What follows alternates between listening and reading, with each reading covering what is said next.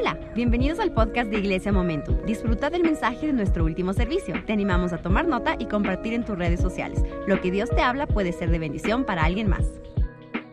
Abre tu Biblia en Lucas capítulo 2. Lucas capítulo 2. Hemos estado en una serie llamada Emmanuel. Estas um, cuatro, tres últimas semanas y hoy terminando con la cuarta semana. Los cuatro, tres últimos domingos. Y hablamos en el primer día sobre el llamado a la adoración. Nuestra serie se llama Emmanuel y hablamos sobre el llamado a la adoración. Sobre los reyes magos que encuentran a Jesús, que siguen su señal y le encuentran a Jesús. Yo voy a dar un resumen aquí bien rápido, pero puedes escuchar en Spotify, puedes escuchar en podcast también y vas a escuchar todas las prédicas ahí. Eh, y hablamos que nuestro llamado principal como hijos e hijas de Dios es adorar al Señor hablamos sobre eso, que es ah, adoración no es un Dios narcisista que quiere ser adorado. Adoración es una respuesta nuestra al conocimiento de Dios. Esto, cuando yo quiero conocerle a Dios, yo me pongo a adorar yo me pongo a entender y a rendirme completamente a Él. Hablamos sobre ese primer domingo. El segundo domingo hablamos sobre el movimiento del Espíritu Santo, cómo se mueve el Espíritu. Hablamos sobre María que estaba embarazada, también hablamos de Elizabeth que estaba embarazada, de Juan el Bautista y Jesús, cómo funciona esta dinámica, cómo el Espíritu Santo pone las piezas en el lugar correcto, en el tiempo correcto. La semana pasada hablamos sobre posicionándose o posicionarnos en su presencia, que es cómo nosotros reaccionamos cuando estamos delante de Dios. Y hoy yo quiero hablar sobre reconociendo los tiempos. Quiero hablar sobre este tema con ustedes hoy en este último culto de 2019. Quiero hablar sobre reconociendo los tiempos y creo que la palabra de hoy te va a ayudar un montón para lo que se viene en 2020. Abre tu Biblia Lucas capítulo 2 del 24 al 40.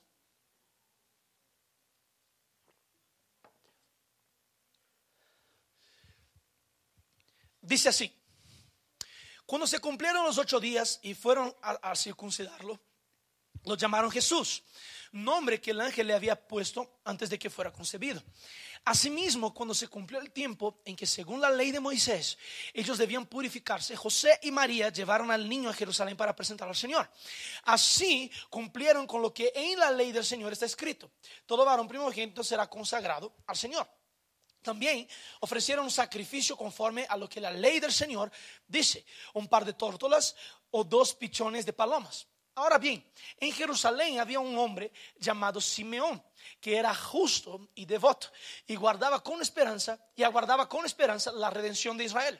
El Espíritu Santo estaba con él, y le había revelado que no moriría sin antes ver a Cristo el Señor movido por el Espíritu, fue al templo.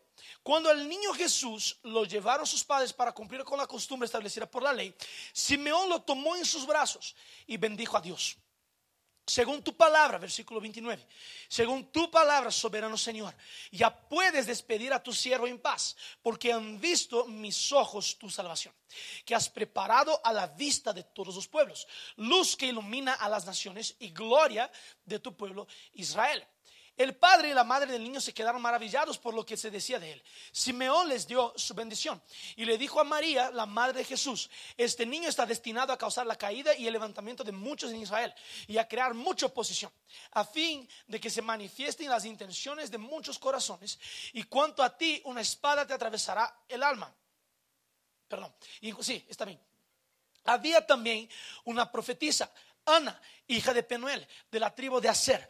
Era muy anciana, casada de joven, había vivido con su esposo siete años y luego permaneció viuda hasta la edad de 84 años. Nunca salía del templo, sino que día, sino que día y noche adoraba a Dios con ayunos y oraciones. Llegando ese mismo momento, Ana dio gracias a Dios y comenzó a hablar del niño a todos los que esperaban la redención de Jerusalén. Después de haber cumplido con todo lo que exigía la ley del Señor, José y María regresaron a Galilea, a su propio pueblo de Nazaret. El niño crecía y se fortalecía, progresaba en sabiduría y la gracia de Dios lo acompañaba.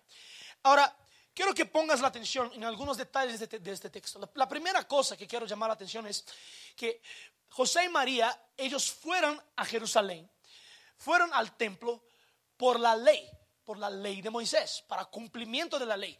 Porque Jesús, o sea, los niños que nacían en el pueblo de Israel, a los ocho días tenían que ser circuncidados. Y la circuncisión significaba que ahora este niño pertenecía a la alianza de Abraham, a la alianza que Dios había hecho con el pueblo de Israel. Eso era lo que significaba. Y hoy Pablo va a decir que la, hay una circuncisión, pero que es la circuncisión del corazón. Es cuando nuestro corazón se convierte al Señor y la señal de esa circuncisión ahora es el bautizo en las aguas. ¿Ok? Entonces lo que pasa aquí es que ellos están cumpliendo la ley. Ahora, te hago una pregunta. Jesús, por la gracia, negó la ley. Porque si tú me dices, sí, yo te voy a decir que no.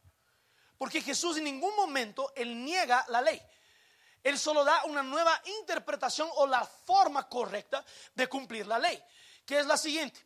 Antes de Jesús, el pueblo cumplía la ley para obtener salvación. En Cristo cumplimos la ley para el proceso de santificación. En Cristo, cuando cumplimos la ley de Dios, que es el carácter de Dios expreso, expresado en palabras, cuando cumplimos la ley de Dios en Cristo, somos transformados al carácter de Cristo. Porque Cristo, la Biblia dice, Él dijo, yo no vine para quitar la ley, yo vine para cumplir toda la ley. Y Jesús cumplió toda la ley. Y ahora nosotros estamos en Cristo, ¿verdad? Y para parecer con Él, tenemos que ser como Él. Yo no estoy diciendo que la ley te va a salvar, eso es mentira. Te estoy diciendo que la gracia te va a salvar. Es la gracia que te va a salvar. Según Efesios 2, que dice que la gracia, por gracia sois salvos. Nosotros somos salvos por gracia. No merecemos, no hacemos por merecer, no hay como merecer salvación. Pero ahora, una vez que estamos en la gracia, tenemos habilidad en Cristo para cumplir con la ley. No para fines de salvación, sino que para fines de santificación. Pablo va a decir que la ley reveló lo que era malo en nosotros. La ley revela lo que era malo, ¿verdad? Pablo va a decir eso en Romanos capítulo 7, que la ley revela lo que era malo. Por eso yo no puedo cumplir la ley. Pero ahora en Cristo, sabiendo que ya soy santo en Cristo, yo ahora fui hecho santo, estoy siendo santificado y seré santo. Es el proceso de la vida cristiana. Por eso ahora en la gracia tenemos la habilidad, la misma habilidad de Cristo para cumplir con todo lo que Dios, todo lo que Cristo cumplió. Porque la gracia es una habilidad para ser como Cristo. Gracia es una habilidad para ser como Cristo. Ahora, me llama la atención también que la ley decía que el primogénito debería ser presentado, debería ser consagrado. El primogénito de cada familia debería ser consagrado. Juan 3:16 dice que Jesús era el hijo unigénito, porque Dios amó al mundo de tal manera que envió su único hijo. Pero ahora, también si fueres un poquito, Juan capítulo 1, vas a ver que a través de Jesús tenemos la, el poder de ser hechos hijos de Dios. Entonces ahora Jesús pasa de unigénito a primogénito. No solo en la familia de María y José, sino que en la familia de Dios. Jesús pasa de ser unigénito a primogénito. Ahora lo que pasa aquí que me llama la atención es que la ley decía que el primogénito era bendecido.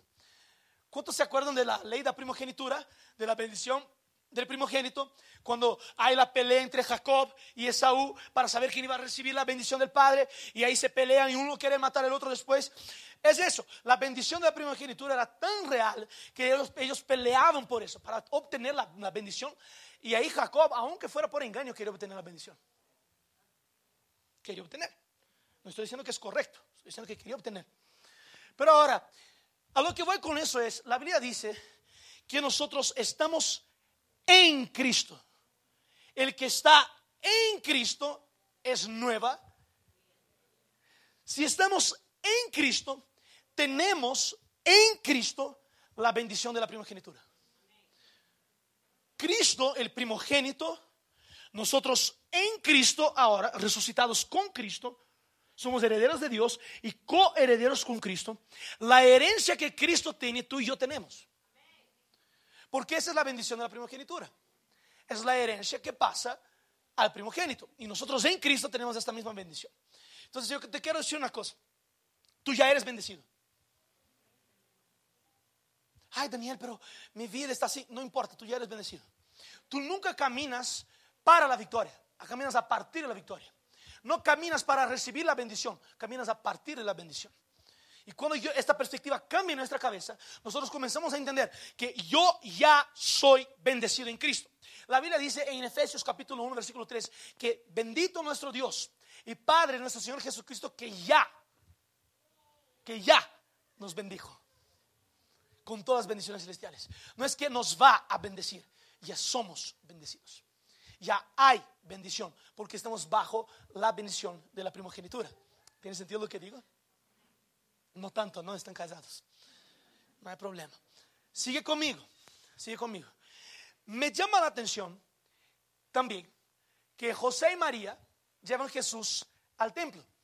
Y es tan lindo que José y María llevan Jesús, que sería la iglesia, una vez al año, porque como ustedes saben, o algunos saben, la costumbre del pueblo de Israel era cada vez, un año por, cada, una vez al año, perdón, ir a pedir perdón por sus pecados a sacrificar, a pedir perdón y todo eso. Ellos pecaban por paquete y una vez al año llegaba y pedían perdón.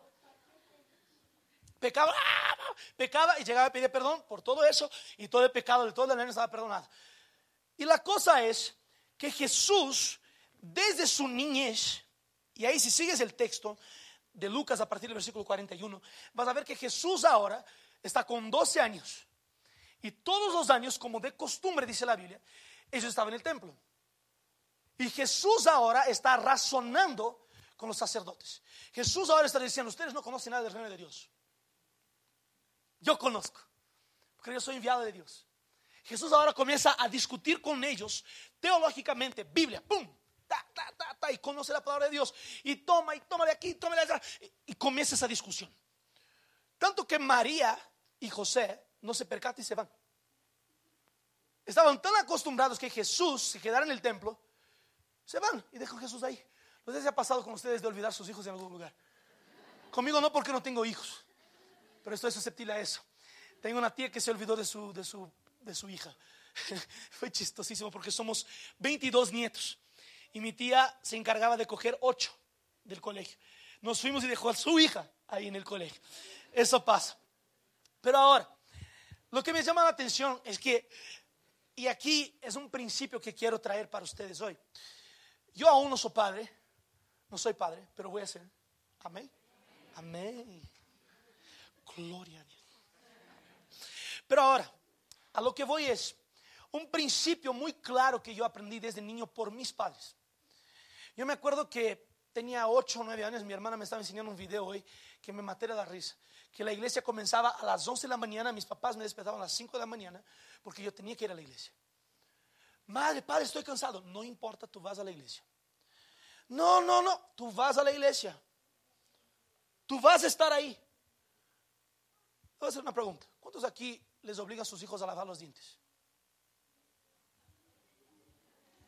No les obliga, vas a tener un gasto con dentista. ¿Cuántos aquí les obligan a comer? Tienen que comer para crecer saludable. ¿Por qué no obligarles a ir a la iglesia? ¿Por qué no obligarles a leer la Biblia? Mi casa, mis reglas.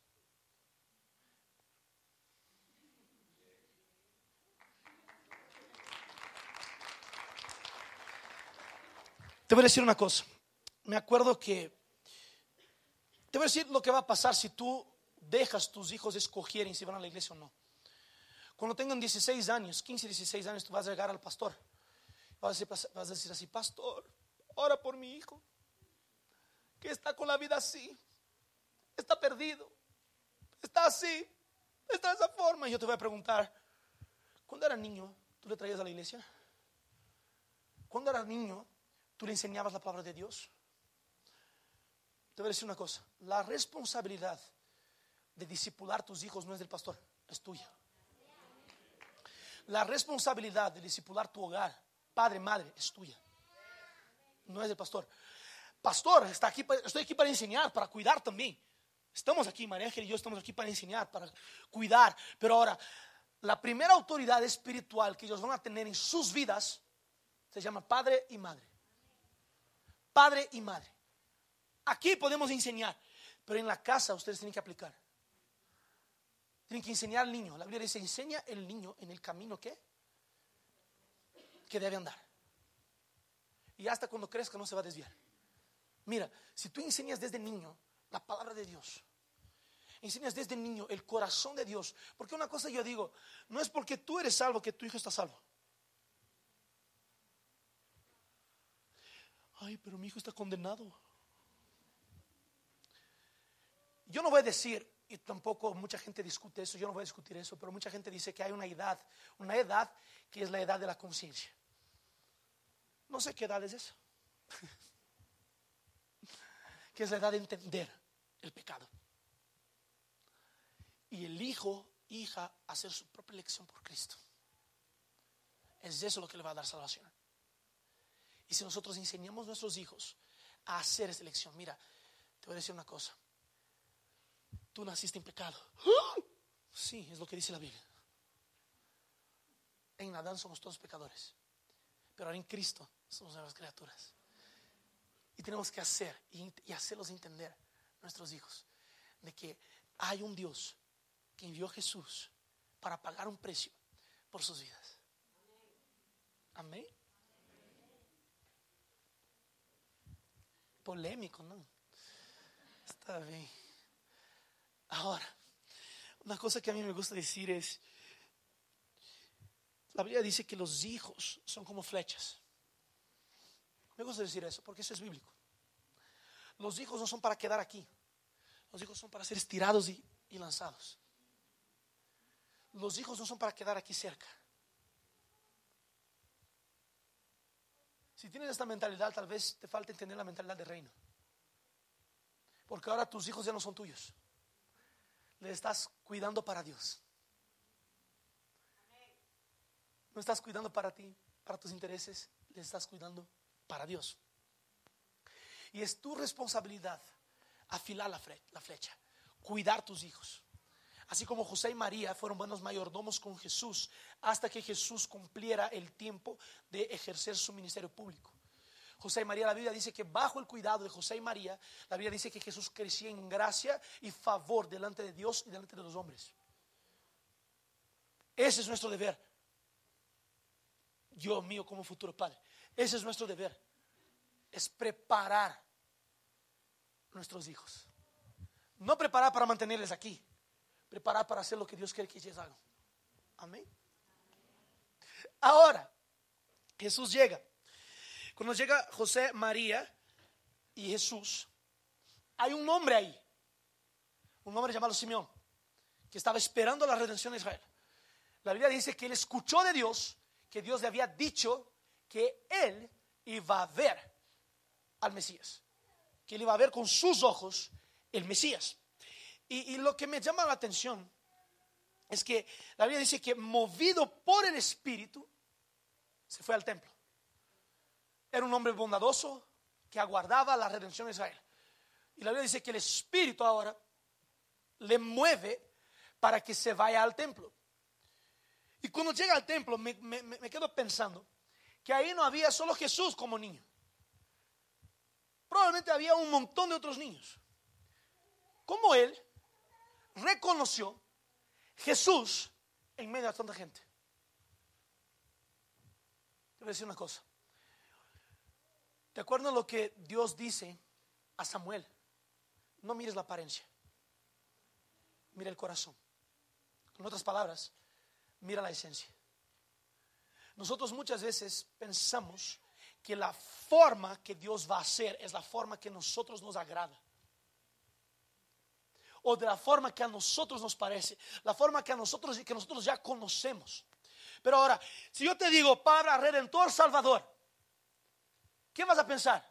Yo pienso en un guerrero, de una. Pienso en un hombre fuerte, grande, salvador, redentor. Así pienso. Nunca voy a pensar en un bebé, en un niño. Pero es porque nosotros estamos acostumbrados con formas, en lugar de preocuparnos con la esencia. Simeón ve a Jesús, le alza y dice, ahora Señor, despide a tu siervo, porque sus ojos ya vieron la salvación. Me llama la atención que Simeón, él podía haber hecho una otra oración. Por ejemplo, no sé si ya, ha pasado contigo, que Dios te dice que va a suceder algo. Y ahí tú dices así, Señor, pero si va a suceder eso, yo quiero vivir más allá de eso. Yo quiero, Señor, mucho más de lo que me estás diciendo. Simeón no fue ganancioso. Simeón dijo, Dios me dijo que yo voy a vivir eso. Y estoy contento con lo que voy a vivir. Nosotros muchas veces miramos al propósito de otros. Simeón puede decir, Dios, dame 30 años más de vida, solo para ver Jesús transformar agua en vino. No, solo pidió Dios ahora que tu propósito se cumplió en mi vida, despídeme. Ahora que yo ya vi la salvación, ahora que yo ya vi tu mano moviéndose, despídeme. Ya está tranquilo. Estoy bien completando mi propósito. Yo no quiero saber cuál es el propósito de otra persona. Yo quiero saber lo que Dios ha preparado para mí. Y eso es lo que tenemos que entender. Tal vez nosotros estamos pensando en el propósito que Dios puso a la persona al lado nuestro. Ay, pero esta persona tiene esos talentos, esta persona tiene eso, esta persona... ¡Eh, eh, eh! Apaga todo eso de tu cabeza. Vive lo que Dios tiene para ti. Porque cuando vives lo que Dios tiene para ti no hay comparación. No hay comparación. No tienes que compararte con nadie si sabes que estás viviendo lo que Dios tiene para ti. Amén. Ahora, una cosa que me parece chévere es que Simeón, él reconoce los tiempos. Él ve el movimiento y el Espíritu dice, ahora es la hora. Y él se va. Pero ahora, yo no, no estoy de acuerdo con la palabra coincidencia. Opinión propia. Yo siempre digo diosidencia. Porque coincidencia, si tú estás con Dios, nunca va a existir. Ah, es coincidencia que a la hora que eh, Simeón, movido por el Espíritu, fue al templo, María llegaba con José y Jesús. Nada es coincidencia.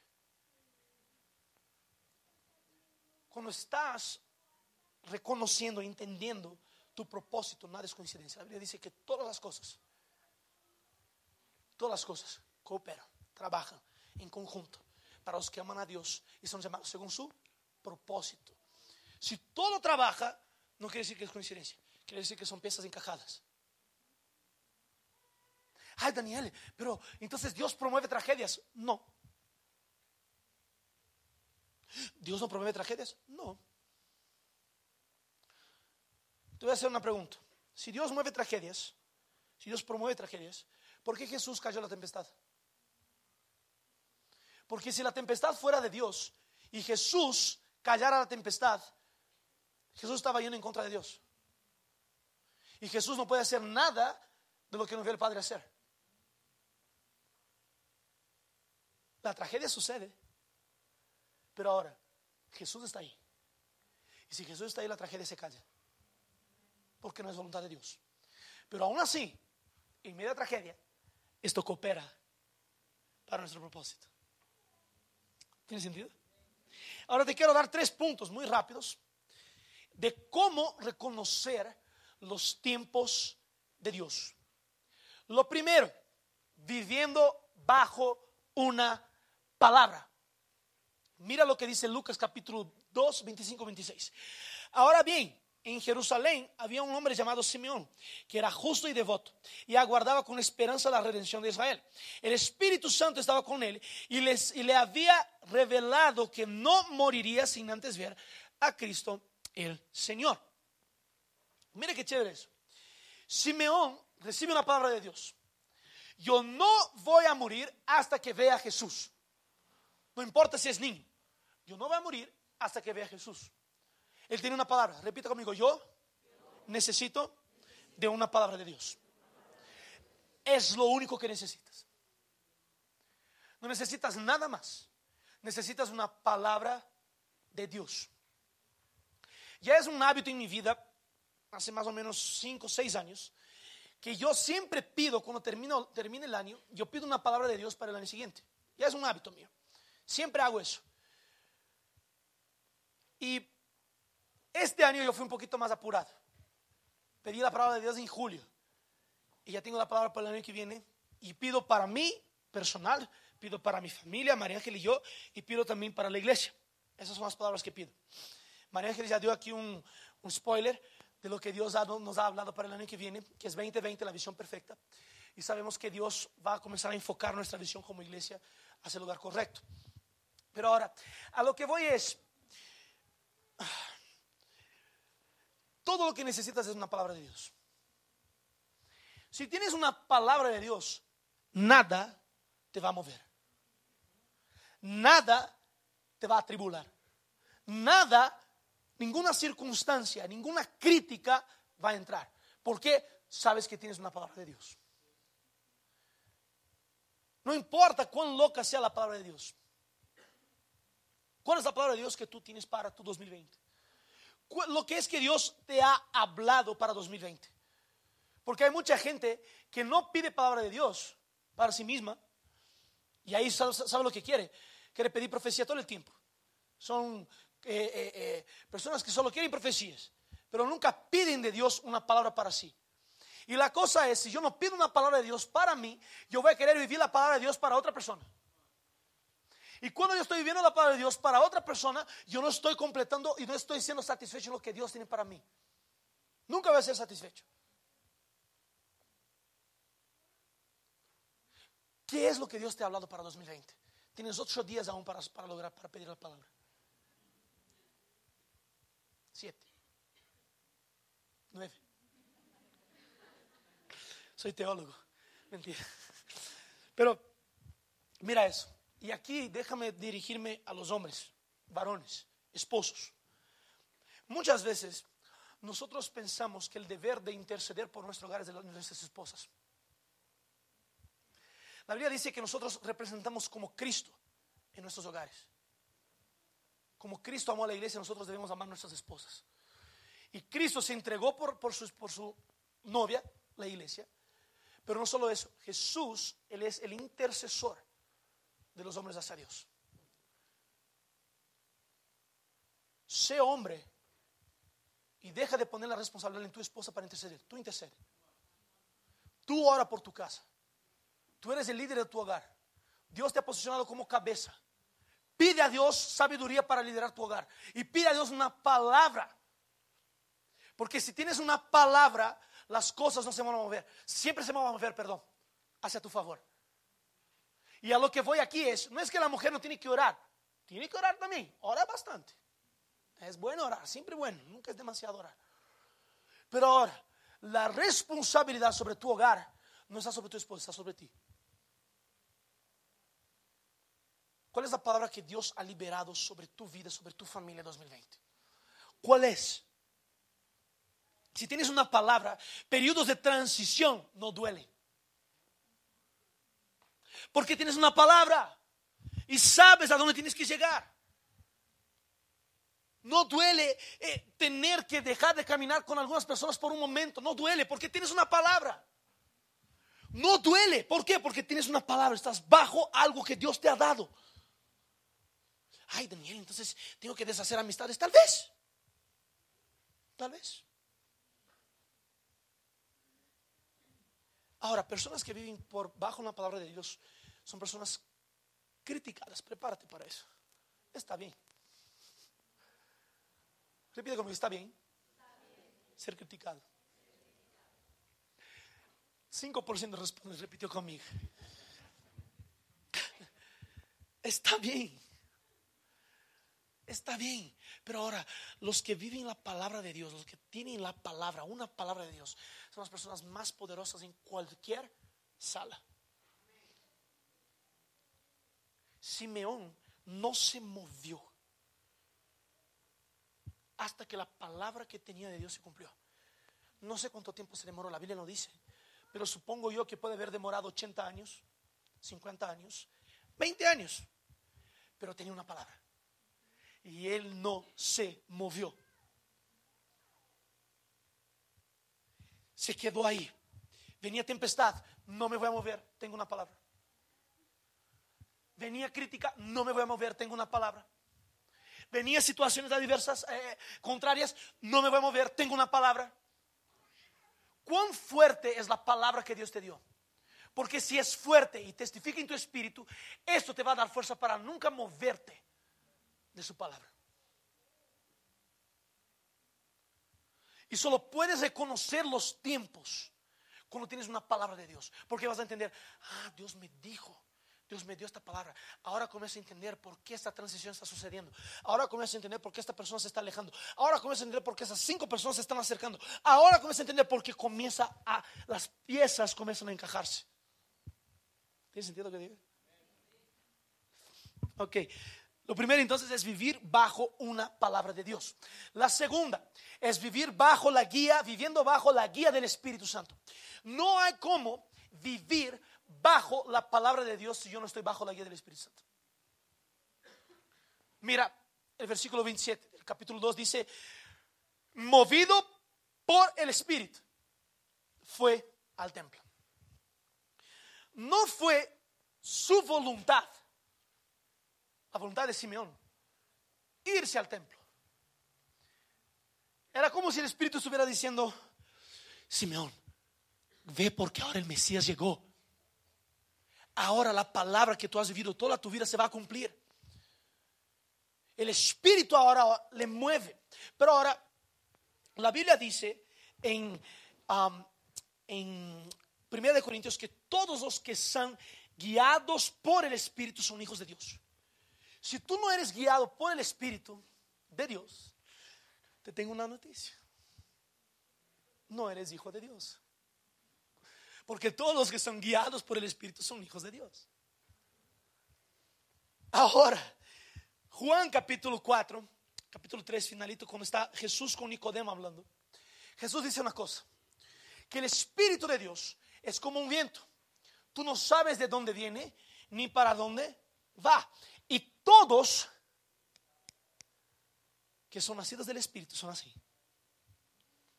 El Espíritu ahora, una vez, el Espíritu de Dios, una vez que yo estoy en Cristo, Él me hace mover según la palabra que yo he recibido. Cuando tengo la guía del Espíritu Santo, el Espíritu Santo ahora me lleva a trillar caminos para el cumplimiento de la palabra que Dios me dio. Y ahí está la guía del Espíritu Santo. Y me llama la atención. No sé si ustedes ya vieron estas películas en donde hay una mula y el man intenta jalar la mula y la mula se queda ahí. ¿Ya vieron eso? ¿O ya intentaron jalar una mula y la mula no se mueve? Yo ya intenté, crecí en Hacienda también. Una mula cuando no quiere salir no, no sale de ahí. Y nosotros jalamos.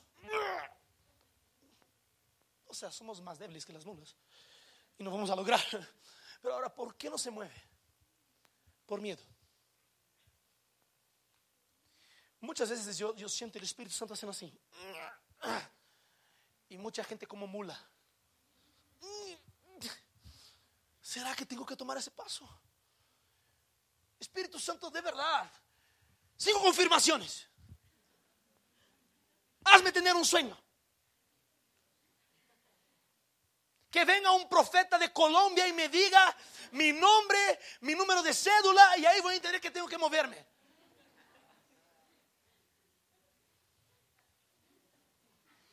Colombia está cerquita.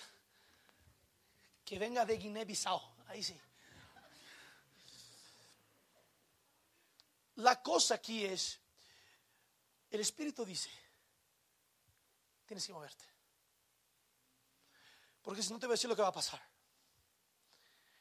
Si tú no te mueves, la hora que decides moverte, el Espíritu Santo te va a jalar con tanta violencia. No sé si has pasado por momentos que no entiendes nada de lo que está sucediendo en tu vida. Es eso es que no fuiste obediente en el momento que debías ser obediente. Y cuando decides ser obediente, te jala con tanta violencia, con tanta fuerza, que tú y, llegas al lugar que tienes que llegar. Y ahí la Biblia dice, Pablo va a decir una cosa. No sean necios. Efesios capítulo 5. Pero tragan redención a su tiempo como sabios ustedes tienen la sabiduría de Dios. a través del Espíritu de Dios de redimir los tiempos. Y te voy a decir, lo que el Espíritu Santo de Dios hace, no tienes que entender. Ay, pero ¿por qué existe ese Espíritu Santo? Tú te vas a quedar ahí toda la vida, porque no. Hay cosas que el Espíritu de Dios está haciendo ahora en tu vida que tú solo vas a entender en 10 años. Que tú vas a llegar en 10 años y vas a decir, ah, ahora entendí esta pieza. Ahora entendí por qué eso. Ahora entendí esto. Ahora entendí por qué Dios me movió de país. Ahora entendí por qué Dios me dio esa posición. Ahora entendí, ahora entendí. Pero porque fuiste movido por el Espíritu de Dios. ¿Tiene sentido lo que voy diciendo? Yo no sé para quién es esta palabra, pero yo, siento que Dios 2020 va a comenzar a jalar muchos de ustedes que están aquí pero con tanta violencia. Y es, quiero que entiendan una cosa. Cuando Dios es violento, entre comillas, es un amor violento. Que Él te va a jalar, pero Él te va a sostener. Él te va a jalar, pero te va a sostener. Él te va a guiar, pero te va a sostener. Y, yo no sé para quién es, pero estoy sintiendo que Dios va a comenzar a hacer eso en la vida de algunas personas aquí. Dios va a comenzar a movernos con tanta violencia, con tanta fuerza. Y no tenemos que explicar nada. No tenemos que tener explicaciones. Es solo seguir el flujo del viento del Espíritu de Dios. Porque, ¿sabes quién es el mayor interesado en que tú puedas cumplir la palabra que fue liberada sobre tu vida? Es Dios. Tú nunca vas a estar más interesado nunca vas a tener más interés en cumplir la palabra que Dios dio a ti de, que el propio Dios.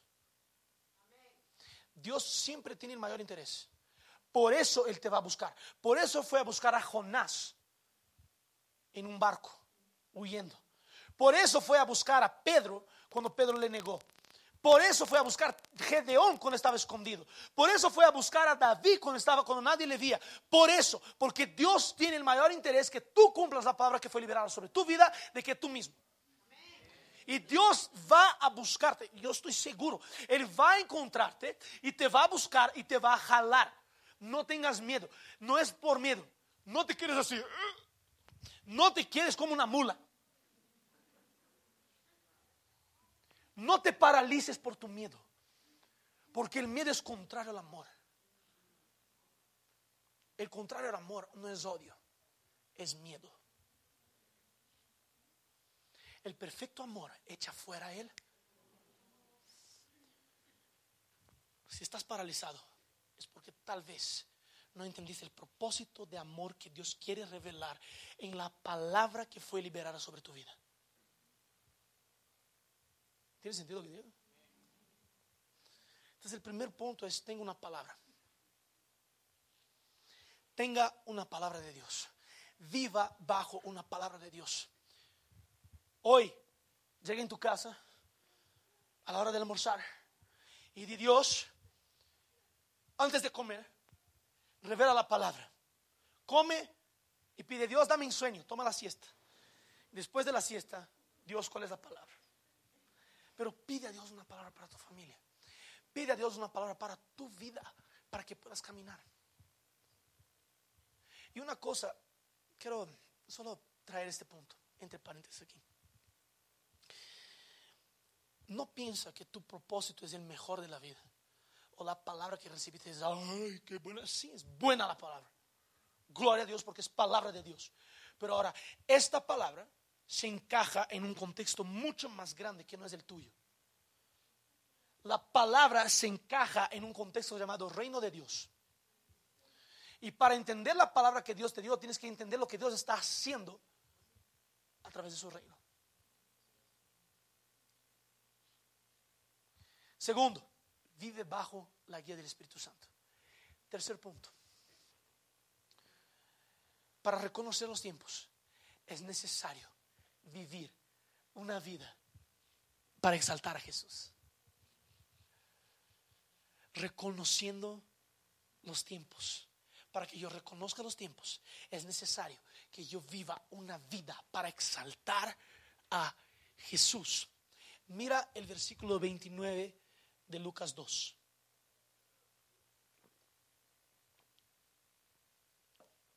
Según tu palabra, soberano Señor, ya puedes despedir a tu siervo en paz, porque han visto mis ojos tu salvación, que has preparado a la vista de todos los pueblos, luz que ilumina a las naciones y gloria de tu pueblo Israel. Ya voy a pedir a la banda que suba, por favor.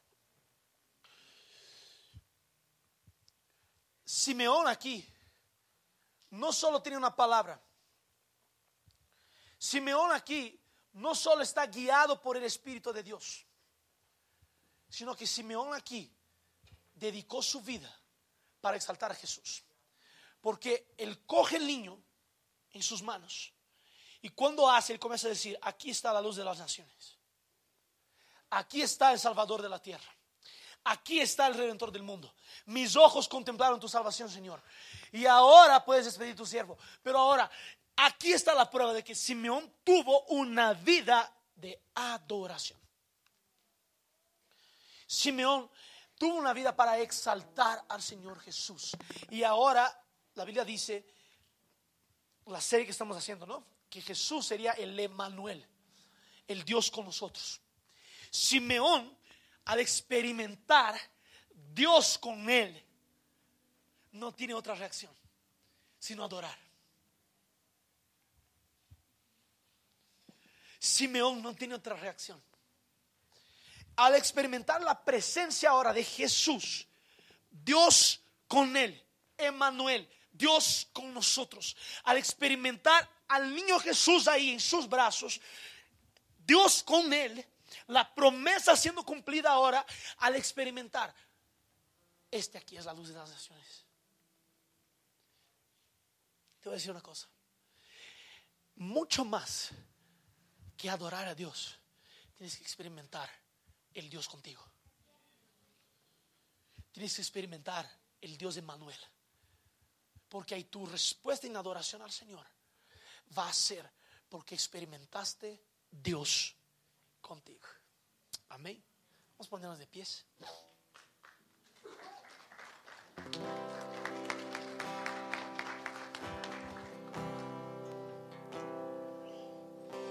Yo quiero pedirte que alce tus brazos lo más alto que puedas y comience a entregarte al Señor.